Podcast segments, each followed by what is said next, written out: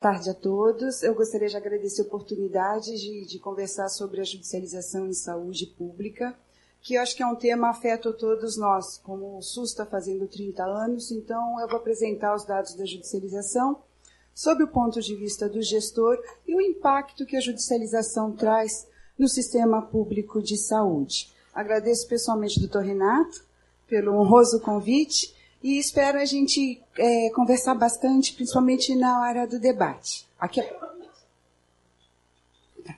Inicialmente, eu faço a minha declaração de, de conflitos e faço uma declaração de amante do SUS. Então, a minha carreira profissional sempre foi no SUS, primeiro na saúde básica, na atenção básica, saúde pública, numa das regiões mais pobres do estado de São Paulo, que é o Vale do Ribeira, e passei nesse período já de quase aposentadoria é, até alta tecnologia. Então, é, sobre esse ponto de vista do gestor do SUS, que vai ter o um enfoque da judicialização. Outra declaração inicial que eu gostaria de fazer, que em absoluto, é, sobre o ponto de vista pessoal e institucional, é, se vê a judicialização como algo gravoso à saúde. Ela é uma garantia de direito, todo conflito é bom que nós tenhamos uma instância é, que possa dirimir esse conflito.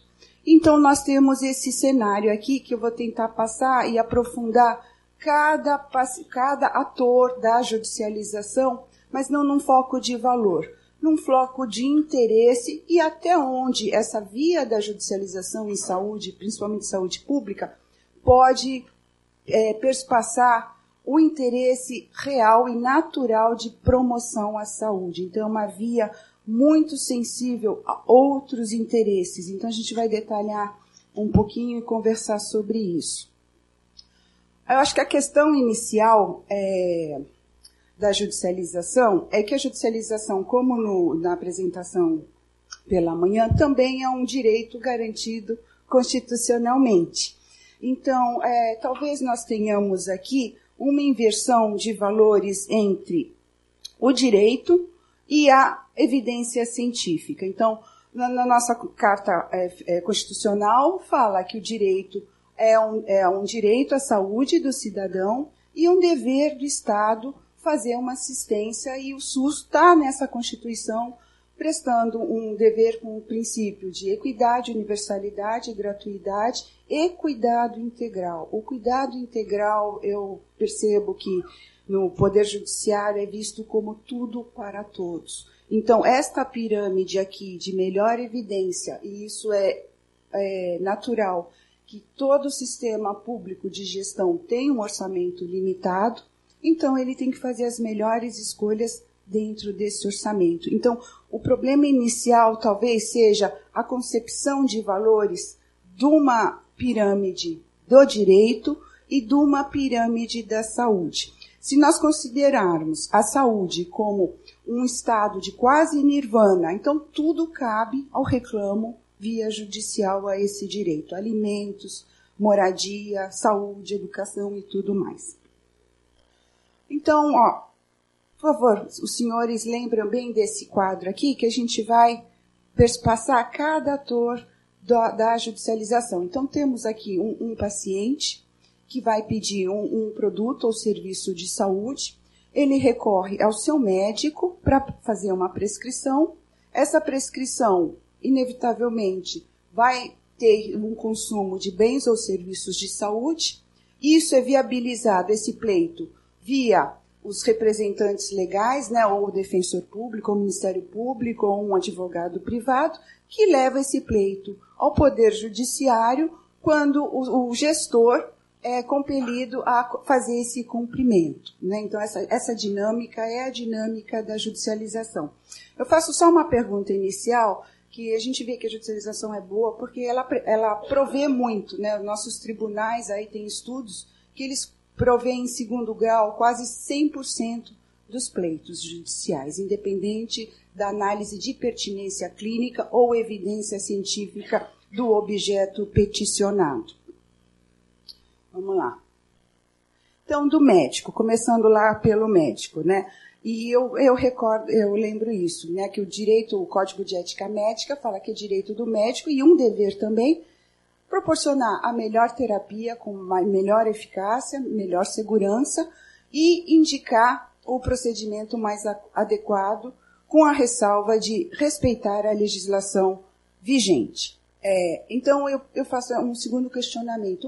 O médico pode prescrever o que ele quer no sistema público de saúde? Ele pode prescrever fora da rotina, serviços, é, fora da rotina de serviços, produtos off-labels, produtos experimentais, sem registro?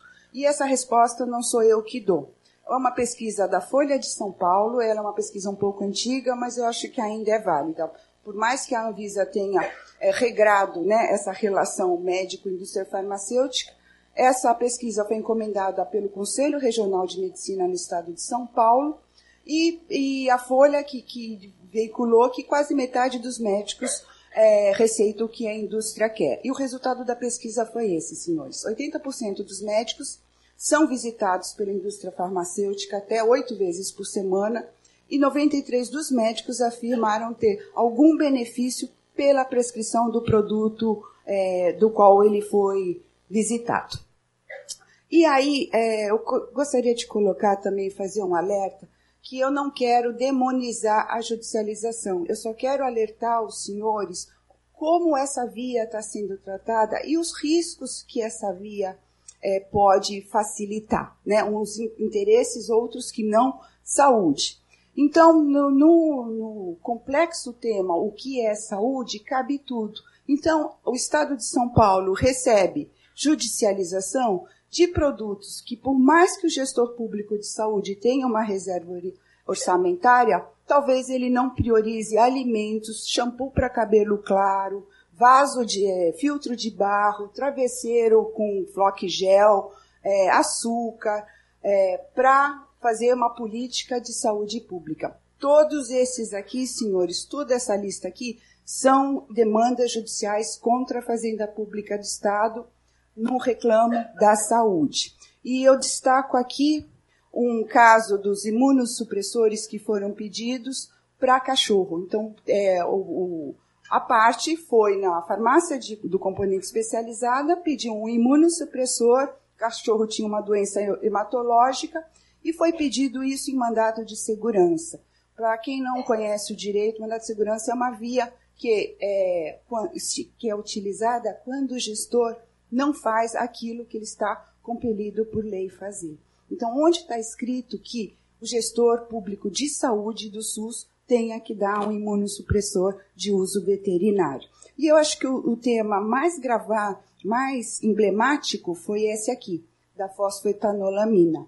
Não sei se os senhores lembram que era a pílula do câncer, né? Que teve uma promessa, uma comoção nacional para buscar. Ela congestionou a vara aqui de São Carlos, próxima aqui de São Carlos, e foi pedido, e por incrível que pareça, esse, medica, esse, esse produto, que nem medicamento era, ganhou status numa condição não técnica de saúde. Ele foi ganhou status de medicamento por legislação. Então, quando a Dilma estava à véspera do impeachment, quando ela estava assinando até cheque em branco, ela sancionou essa lei.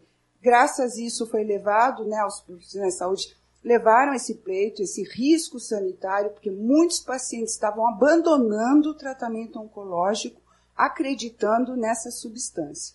Essa substância está em pesquisa clínica no, no ICESP, e até o momento que eu saiba, ela não tem mostrado nenhuma evidência. De 100 pacientes, só 8 pacientes estão em seguimento para a conclusão do estudo. E a indústria também pode acontecer isso. Não estou falando que a judicialização acontece isso frequentemente, senhores. Pode acontecer isso, tá? Tem um interesse capital sobrepondo ao interesse de ganho à saúde. O segundo ator seria a indústria farmacêutica. Então, tem uma, uma inovação tecnológica muito acelerada, é, a velocidade da incorporação ela é atrasada aos lançamentos, à avaliação dos lançamentos no mercado farma, farmacêutico, principalmente. A incorporação ela é acumulativa, ela não é substituta, então assim, a gente não tira um produto para colocar outro. Então, sempre se agrega novos produtos. E a pergunta também, eu vim aqui mais perguntar do que explicar, mas é uma coisa que a gente possa discutir na, no, no período de discussão. tudo que é novo é bom, tudo que é novo é melhor do que nós temos, os novos medicamentos têm evidência científica, qual é o interesse né, do, do produto? Então, aqui eu trouxe um, um Golden Pill, que é uma associação internacional de médicos de alta capacitação técnica que avaliam no mercado farmacêutico anual qual é a droga, a molécula inovadora no mercado farmacêutico. E nós temos, senhores, por ano, um ou dois produtos inovadores, tá? E aqui em vermelho, os anos que o mercado, a indústria farmacêutica não apresentou nenhuma inovação terapêutica do que se já tem no mercado. O FDA também fez essa pesquisa e viu que 3% dos medicamentos, numa régua de 7 anos, que tiveram realmente uma, é, uma superioridade terapêutica pela inovação. A Anvisa também fez esse estudo numa régua temporal paralela e encontrou o mesmo resultado, só que ela publicou inversamente. 97% das moléculas estudadas não traziam nenhum benefício sobre o que já tinha no mercado.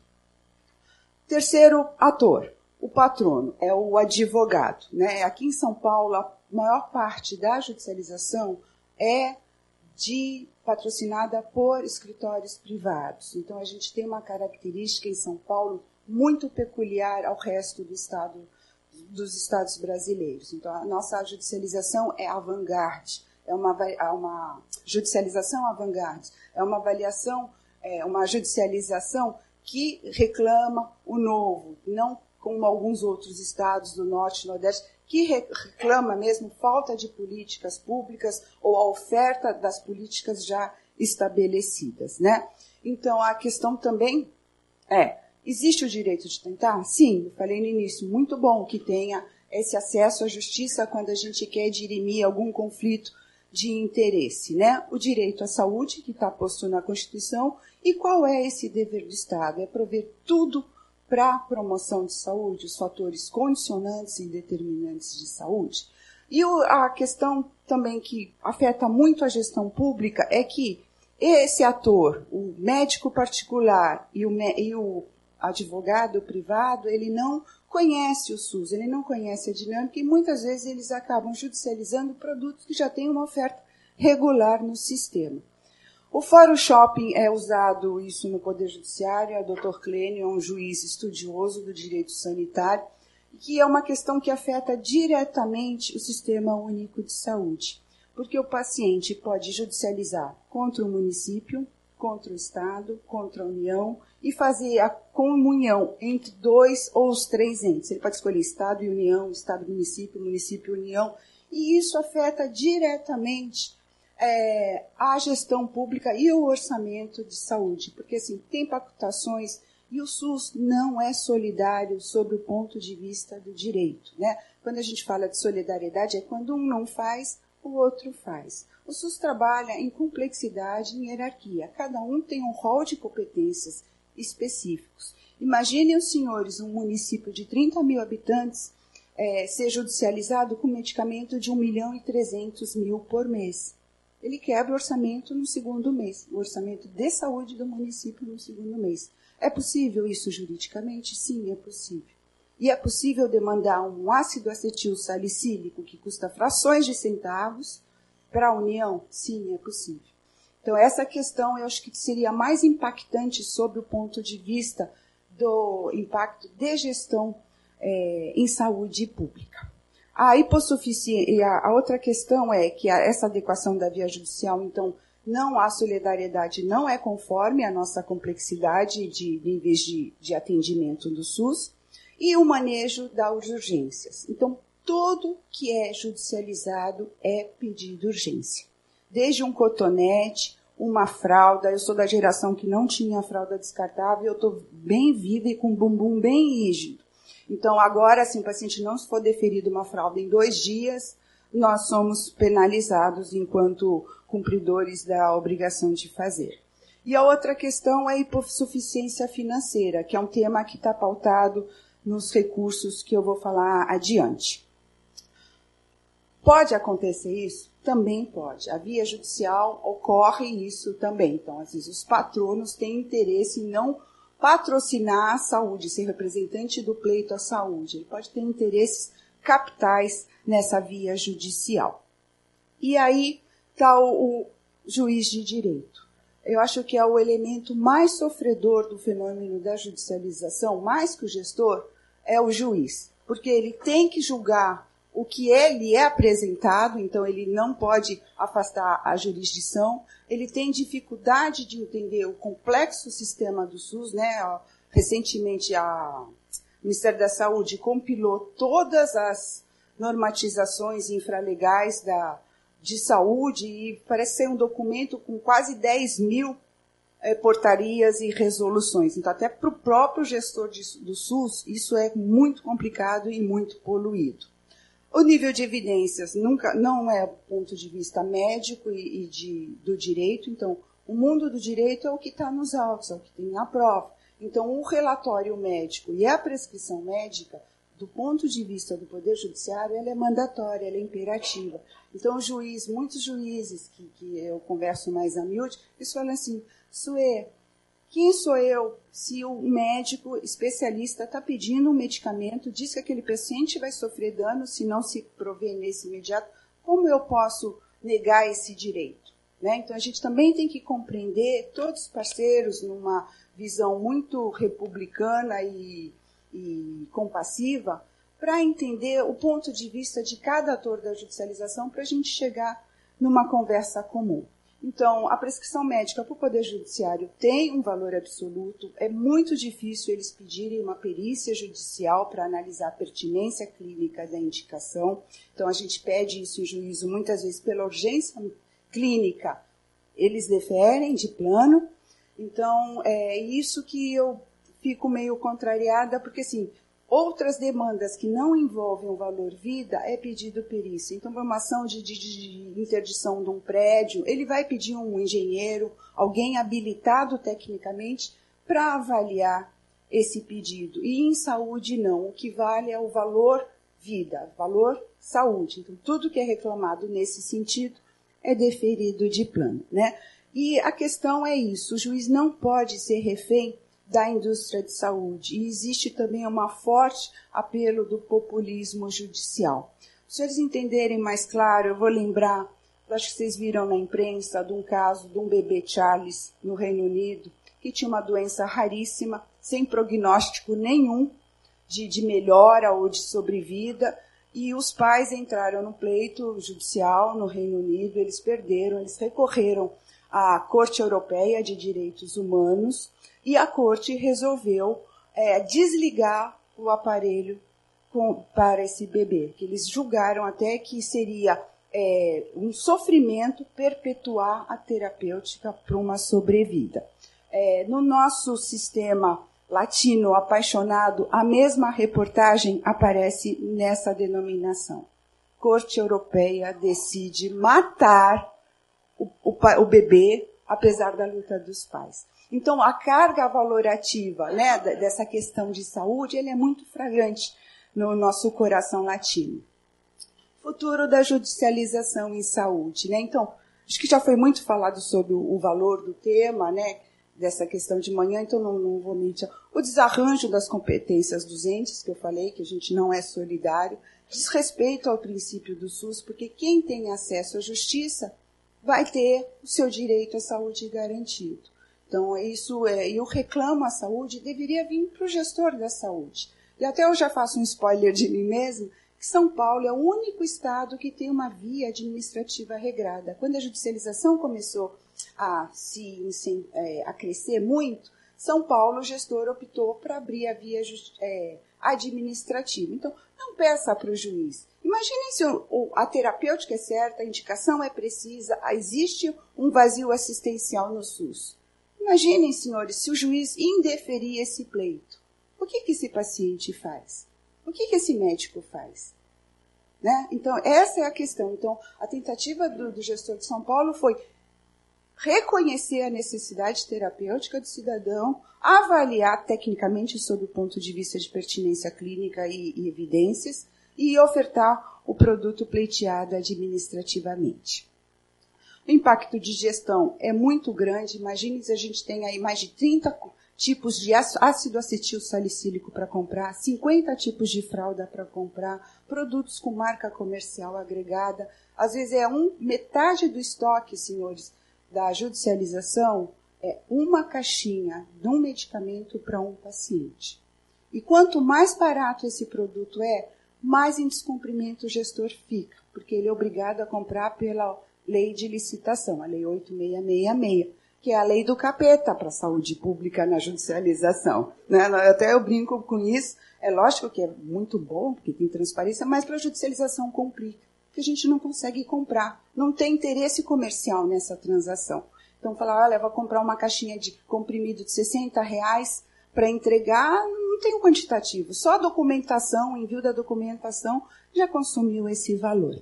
E é um campo muito fértil para fraudes. Só aqui eu vou passar rapidamente, eu não estou falando de pouco dinheiro. A judicialização em saúde contra a fazenda pública, contra o Estado, é custeado pelo erário do Estado, pelo tesouro do Estado. Não interessa que é oncológico, é competência da União, não interessa que é atenção básica. O ente que foi colocado na lide é o cumpridor e ele vai subtrair, não tem uma rúbrica, uma rubrica para financiar a judicialização tudo que é custeado, aquele shampoo de cabelo claro, aquele vaso de barra, aquele travesseiro, foi subtraído de programas públicos de saúde. Tá? E eu não falo de pouco dinheiro, então são milhões ao ano na, no campo de fraude, onde o, o, o, fenômeno da judicialização é refém. Então aí a gente está falando aqui ó, de 9 milhões, 63 milhões ao ano, então os senhores vão somando aí. Eu trouxe algumas, 613 milhões ao ano, tá? Um produto aí que não tinha nem registro na Visa, não tinha evidência e foi caso de polícia.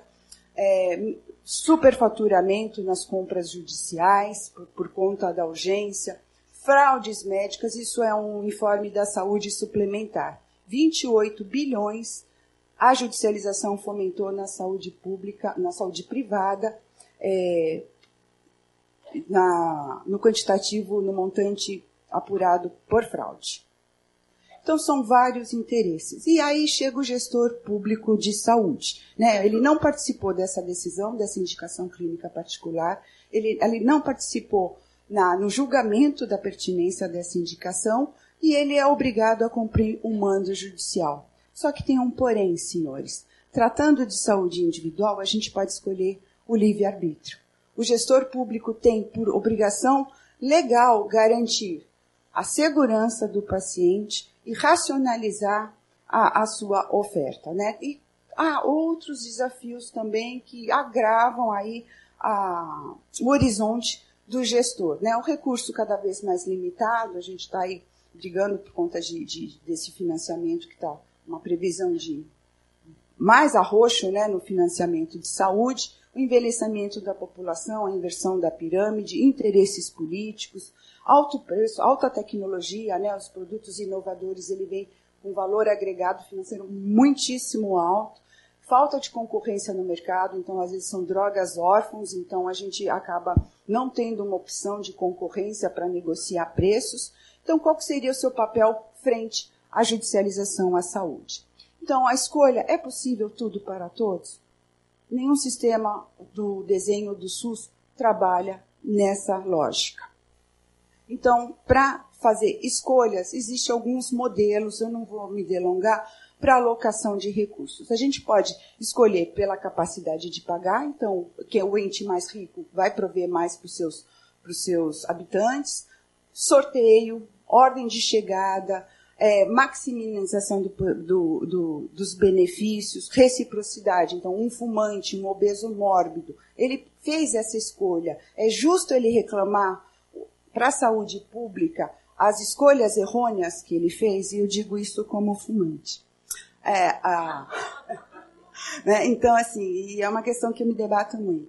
Então, assim, a Organização Mundial de Saúde colocou como diretriz isso. Nenhum sistema de saúde consegue dar tudo para todos e a prioridade deva ser na avaliação da melhor comprovação científica para a terapia. Então, as, as decisões têm que ser justas e no SUS elas têm que ser equinânimes, né, universais. E como a gente, eu também não vou delongar, porque já foi falado isso pela manhã, o nosso sistema optou pelo modelo inglês de uma agência é, fazer a avaliação de tecnologia, que foi a apresentação do conteúdo da Conitec. Com a ressalva que o gestor estadual e o gestor municipal também pode fazer as suas políticas locais é, é, do SUS, desde que ele financie. Aqui é um estudo que eu mostro isso muito nas apresentações, que é um medicamento realmente inovador, ele cura a hepatite C. Então, assim, não tem o que falar, o produto é bom, é bacana, ele vai economizar a evolução da doença, vai economizar UTI, vai economizar a incapacidade é, laborativa do paciente. Ele é ótimo, não, não há dúvida mas pelo valor agregado dele, nenhum sistema público, e aqui as setinhas, desculpe, não dá para enxergar, mas eu vou deixar o material disponível. Nenhum sistema público com o desenho do SUS incorporou isso em larga escala para 100% dos pacientes portadores de hepatite. Então, os protocolos são necessários, as ofertas alocativas e de responsabilidade, de sustentabilidade do sistema o gestor tem que fazer essa escolha. Então, ele tem que ver quantos pacientes ele pode atender e quais são esses pacientes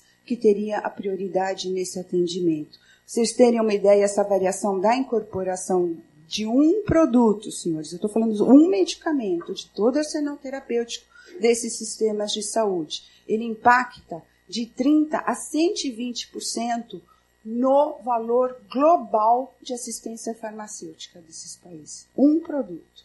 Então, é, esse, esse paradigma que é dever do Estado prover a saúde com a melhor evidência, sem pensar em custo-benefício para a sustentabilidade do sistema, eu acho que essa conversa precisa ser melhor aprofundada. Aqui também é um exemplo do, da, da, do Reino Unido, onde o NICE é o preditor, é o NICE é a nossa Conitec lá. Então, ele que vai falar o que entra no sistema público ou não. Aconteceu isso na gestão do James Cameron, que era o primeiro-ministro, uma pressão social muito grande para melhorar a rede de oncologia, os medicamentos oncológicos que não tinham nem sido avaliados pelo NICE ou que tinham sido avaliados e não recomendados. Então, houve um destacamento de financiamento inicial em, 2010 de 200 milhões ao ano. O custo total em 2016 chegou a quase 500 milhões de libras esterlinas. Eles viram que o ganho do tratamento teve uma sobrevida de três meses. A maioria não apresentou nenhum benefício, então eles abortaram esse, esse módulo de de destacar um orçamento e financiado sem o aconselhamento do NICE. Tá? E eles também trabalham pelo custo-efetividade e também um critério de quali. Então, cada grupo terapêutico, eles trabalham com um orçamento já pré-estabelecido. Aqui só a descrição. Então, qual é o panorama atual do estado de São Paulo? Ah, nós temos uma judicialização crescente. 2012 foi um marco do nosso pedido administrativo e, por incrível que pareça, essa curva ficou ascendente e o administrativo também ascendente. A gente achou que, ah, reconhecendo a oferta administrativa, a judicialização cairia. Não, as duas curvas são avante e, e crescentes, né? E nesses dois, opa, perdão, nesses dois últimos anos a gente teve uma diminuição da judicialização, porque os municípios, é, esses dados, esqueci de ressaltar, são dados coletados por um sistema informatizado para o trato da judicialização no estado de São Paulo. Então, são as demandas que estão, esses dados são das demandas imputadas contra a Fazenda do Estado, contra o, a Fazenda Pública Estadual.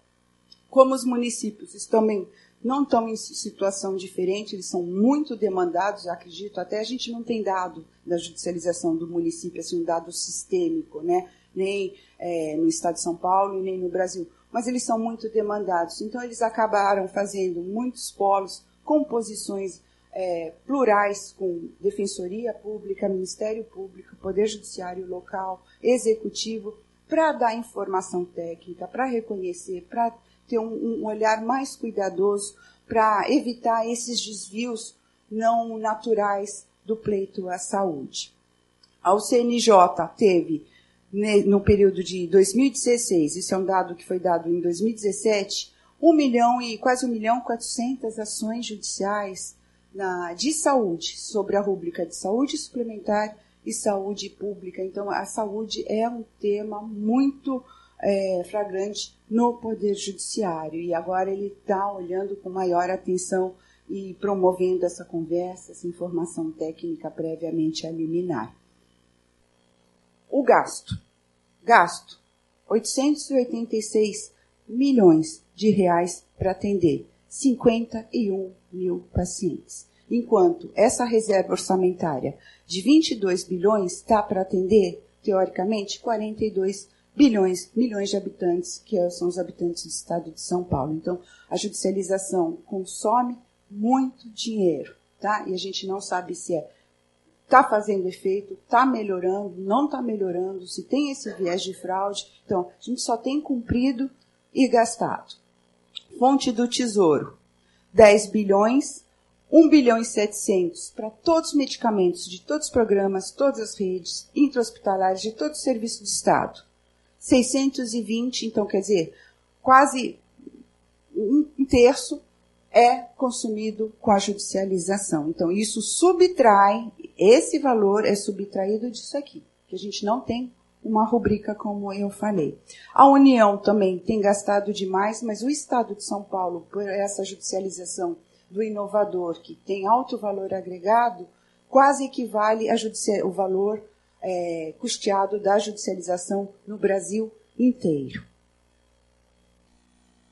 Aqui está o número de ações e eu destaco, perdão, Ribeirão Preto, tá? que é um polo altamente também judicializado. Enquanto a média do Estado é, é 3 e pouco, a média da judicialização per capita para cada 10 mil habitantes chega a 11, 11 e pouco. Eu não enxergo, você pode me ajudar? 11,3, tá? Então, quer dizer, a gente pegou cada, cada polo administrativo do Estado, pegamos a população desse polo administrativo do Estado, né? Então, o município de Ribeirão Preto. Tem a DRS de Ribeirão Preto, todo o território de Ribeirão Preto foi contabilizado a população e foi contabilizado as ações distribuídas nessas comarcas. Então, a gente tem um indicador aqui de 11,3 ações para cada 10 mil habitantes. E daí a gente faço também uma nova pergunta que eu me pergunto também diariamente. Se o SUS é ruim, a gente não deveria ter uma uniformidade das, dos reclamos judiciais no Estado? Né? Se, o, se, o, se, o, se o SUS é ruim, a gente não deveria identificar onde tem o vazio assistencial territorialmente? E a gente não encontra isso nessa, nesse estudo aqui. Vocês podem ver que tem polos que têm alta tecnologia, fácil acesso à justiça, ele é de menor que a média do Estado, que é a grande São Paulo. Enquanto outros polos, Barretos, Ribeirão Preto, São José do Rio Preto, também são é, um equipamento de excelência, tem universidades, a, a, inovação tecnológica chega, chega, e eles têm um índice muito superior. Peço aos senhores uma atenção especial para da área onde eu comecei a minha carreira profissional, que é registro. Registro, gente, tem só banana, chamate e cobra. Só tem isso. Então, quer dizer, é o, o, índice de desenvolvimento social do Estado é o mais baixo, não tem equipamento de saúde, o próprio gestor público de saúde reconhece, né, está inaugurando o hospital, mas é, o que, que acontece aí? Eles não têm acesso também à justiça? Então, são, as questões da judicialização elas são plurais, multifatoriais, com interesses, às vezes, claros e evidentes, com interesses exclusos, e eu acho que só uma conversa republicana e multi-institucional possa é, a gente aprofundar, cuidar do SUS e cuidar dos pacientes. O que pedem? Maior parte medicamentos. Procedimento é uma preocupação também do gestor público de saúde por conta da crise, a gente teve um decréscimo de pacientes com cobertura da saúde suplementar e onde eles fazem seu pleito? no SUS. Então, eles querem aquela cirurgia em 10 dias, eles querem aquele produto em 2 dias, e isso é, é, é viabilizado a judicialização. O SUS tem que atender a saúde suplementar? Tem, tem que atender. Por norma, tem que atender. Mas o pleito judicial, ele acaba suplementando a via regular dos assistidos do SUS. Então, não sei se o senhor notaram, o único que não apareceu nesse fenômeno da judicialização, e eu falo isso com muita tristeza, são os usuários do SUS. Né? O orçamento é deslocado das políticas públicas para atendimento da judicialização. o pleito judicial de uma cirurgia, ele fura a fila. Ele não interessa que um paciente mais grave estava o primeiro. Transplante, antes a gente tinha judicialização em transplante frequente. Olha, transplanta o rim 24 horas, transplanta o coração. Onde eu vou achar um coração com compatibilidade, com peso, em 24 horas? Eu cheguei a falar para a juíza, eu trabalhei em transplante. Chegar naquela delicadeza, falar, doutor, olha, não dá para matar, o coração tem que eu só sei matar sangrando, matar com baixo débito. Sem baixo débito eu não consigo. Eu tenho que estar aqui, o coração pulsando para a gente poder transplantar só tendo morte encefálica. Então o juiz não tem noção desse pleito, desse reclamo e como é a organização desse sistema. Então, eu, como é que eu, eu tenho o direito de inserir esse paciente judicializado como primeiro da fila sem consultar os usuários do SUS que estão esperando dois, três anos nessa fila? Então, são questões também, acho que, éticas e morais que permeiam a judicialização. O perfil, então, é esse: 60% da judicialização é prescrição médica particular, a maior parte, 73%, são produtos que não padronizados no SUS, embora 24% tenham alternativa terapêutica disponível no SUS. A questão do estoque e também é muito gravosa para o gestor. A questão da marca específica também é muito gravosa por conta da falha na compra e flagrante descumprimento. E as insulinas análogas são as mais peticionadas em juízo. Elas chegam a um montante de 24% da judicialização em saúde até 2016. Daí o juiz fala assim, Suê, fala para o seu gestor implantar um, um projetinho aí de insulina. Tem evidência? A Conitec avaliou? É sustentável para o SUS? Porque o Estado de São Paulo, que é rico, vai ter que dar só para os pacientes, enquanto o desenho do SUS é um, é um desenho nacional. Né? Então a gente também está promovendo a iniquidade dentro do sistema. Então, o Estado mais rico, o município mais rico, vai prover mais saúde para os seus cidadãos? E aí que está. Medicamento não padronizado, falei 73. Temos medicamentos padronizados também. Atenção básica, componente especializado, componente estratégico. Atenção básica vem no pacote. Por incrível que pareça, nos 10 medicamentos mais judicializados no estado aparece o omeprazol e o ácido acetil salicílico. Porque é o que, já que, já que é um antibiótico, vai ter. Já que é um anti-inflamatório, vai esse. Já que é isso, então vai no pacote aí da receita integral. Componente especializado, às vezes, é quantitativo. O gestor estadual tem o um cuidado de ver se é falta, então a gente sempre depura esse dado. É fora do protocolo ou é falta? Precisamos reavaliar o protocolo ou precisamos ver a nossa logística? E o componente estratégico, a mesma lógica aqui uma lista de medicamentos dos mais judicializados, né? Falei a insulina, aqui o ácido acetil salicílico, o meprazol, que bonitinho. A, a avaliação da Conitec, a recomendação, se foi incorporado ou não. Em síntese, a maior parte dos medicamentos foram avaliados para a Conitec, houve grande parte recomendação. O que não houve recomendação já tem uma alternativa terapêutica que foi evidenciada no estudo, né? Porque a Conitec sempre faz um estudo comparativo da, da melhor prática terapêutica. O AS, que eu já falei, ó, tem de bolinha, bolão, amarelinho, verde, azul encapsulado, de tudo que é jeito. E isso é uma ordem judicial. E isso a gente está tirando aqui o preço de um buffering, que é um, já foi pactuado, né, é, para atenção básica, o Tesouro de Estado tem que, que fazer essa compra. Mais flagrante os medicamentos que não tinham registro na Anvisa ou que não têm registro na Anvisa. Trouxe aqui um produto, né, onde o nosso sistema sanitário não reconhece o produto, a gente tem que fazer importação. Quando tem um produto, é o mesmo produto, Um é a procedência americana, o outro é a procedência indiana. O mesmo produto na mesma apresentação, senhores. Olha o custo, a diferença de custeio. 68 vezes. Aqui, esse aqui me ajuda? 40, 44 vezes, não é por cento, 44 vezes o custo.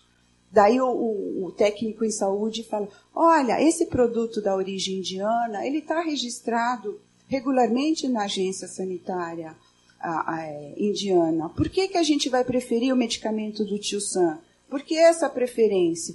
Porque o, o tio Sam que mandou representante de laboratório convencer, e daí gente, o juiz fala assim: manifeste-se o médico da parte. O médico da parte vai falar: eu recomendo e cuido meus pacientes com este produto. É o mesmo princípio ativo, o mesmo sal, senhores.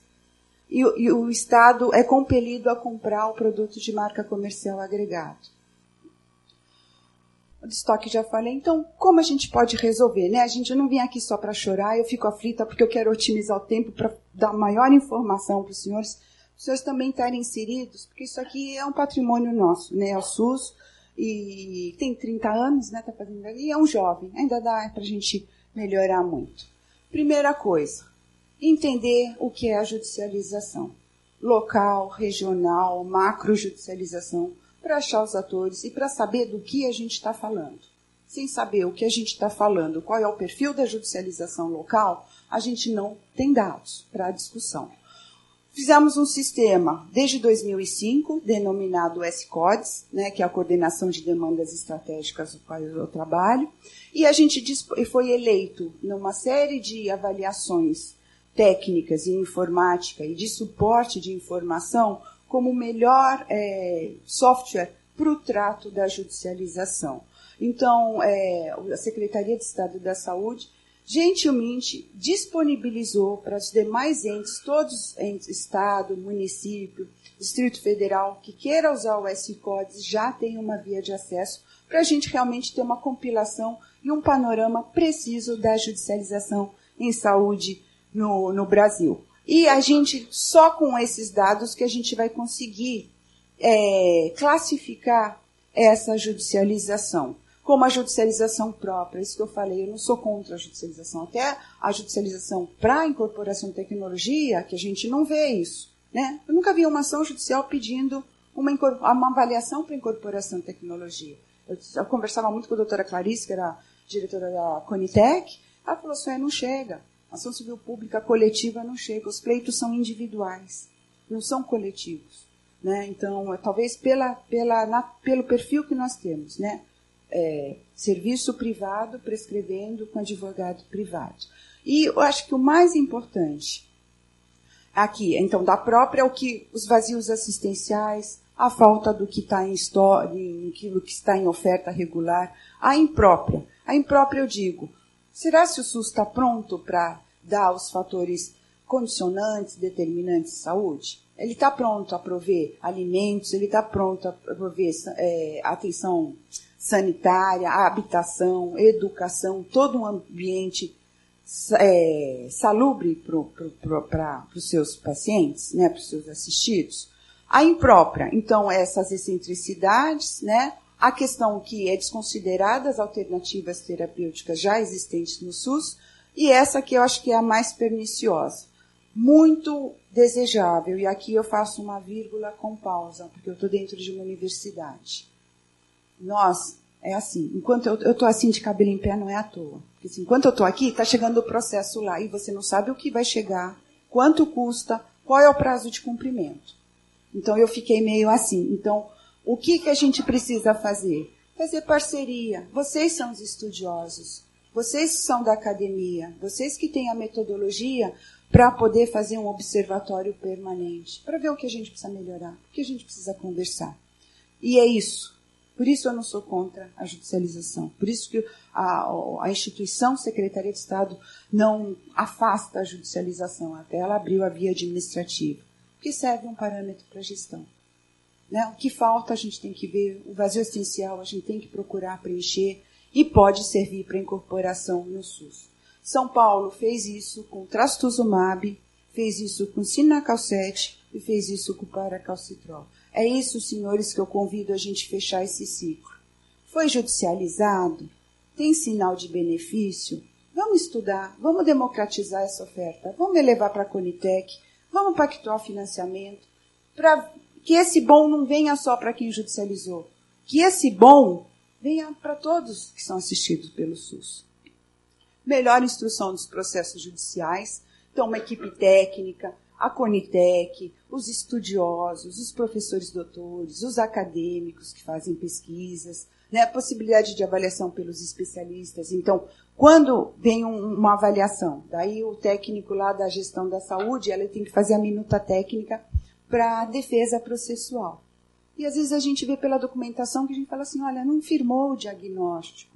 Será se ele já usou essa terapêutica que é padrão ouro que está no SUS? A gente não tem essa informação. A gente fala, Poder Judiciário, deixa a gente avaliar. E quando ele deixa a gente avaliar, a gente é parcial, porque a gente é ré, né? A gente é parte ré na causa. Aí volto um convite para os senhores, ó.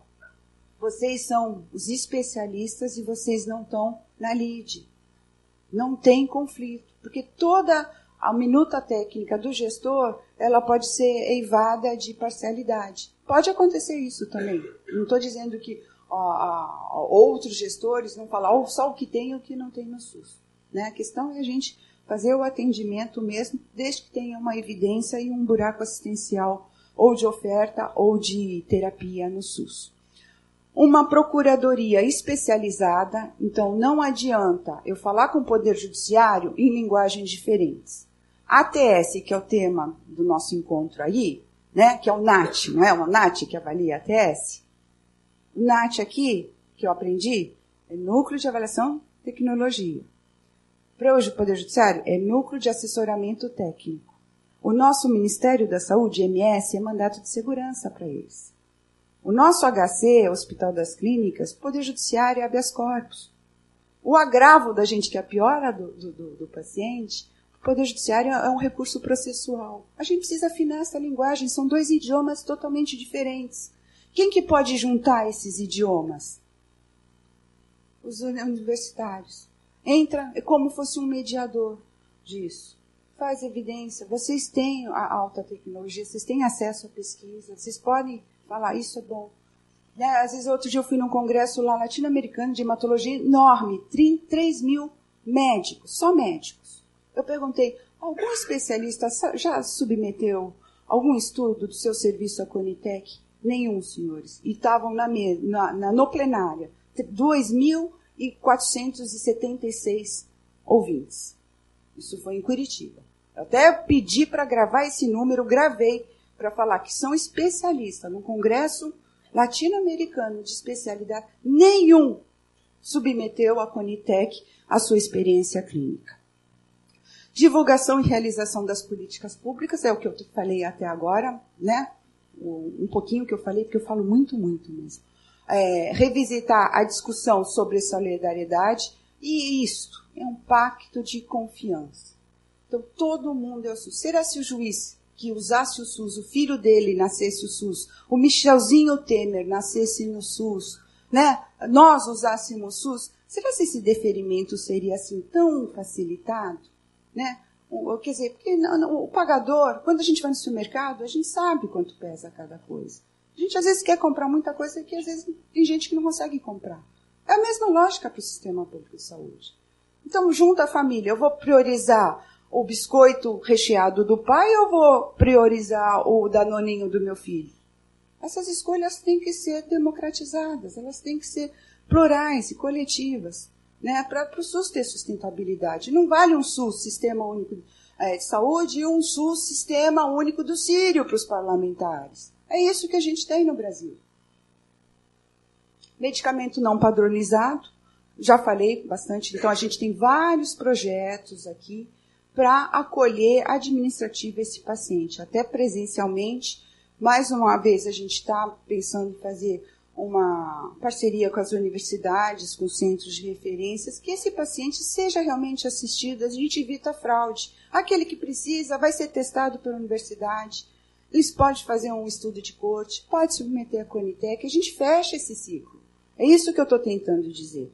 Não estou querendo afastar. Não, ao contrário, quero aproximar sem maiores interferências. O Poder Judiciário, todos os atores da judicialização, precisa confiar nesse pacto de movimento em prol da saúde pública. Não é em prol do gestor, é em prol da saúde pública. E provocar o STF para a conclusão de dois recursos aqui muito importantes, que vão ter, são vinculantes, que vai direcionar todos os julgamentos. Então, assim, a Suprema Corte, ela faz um parecer, são duas ações judiciais, uma era sem registro, a outra de alto custo, sem que também a parte alegou hipossuficiência, então está sendo pautado isso. Dessas duas decisões, a gente espera que ah, seja saneado, ou seja, melhor tratado as demandas judiciais, judicial, as demandas em saúde judicializadas. E é isso que eu agradeço muito a oportunidade. Desculpe se eu sou muito afobada, mas assim, eu aproveito essas pequenas oportunidades para a gente pensar no SUS como um patrimônio público, uma coisa assim que é um desenho único num país de dimensão continental, que tem um hipofinanciamento. Então, para a gente promover a sustentabilidade desse jovem rapaz chamado SUS. Muito obrigada.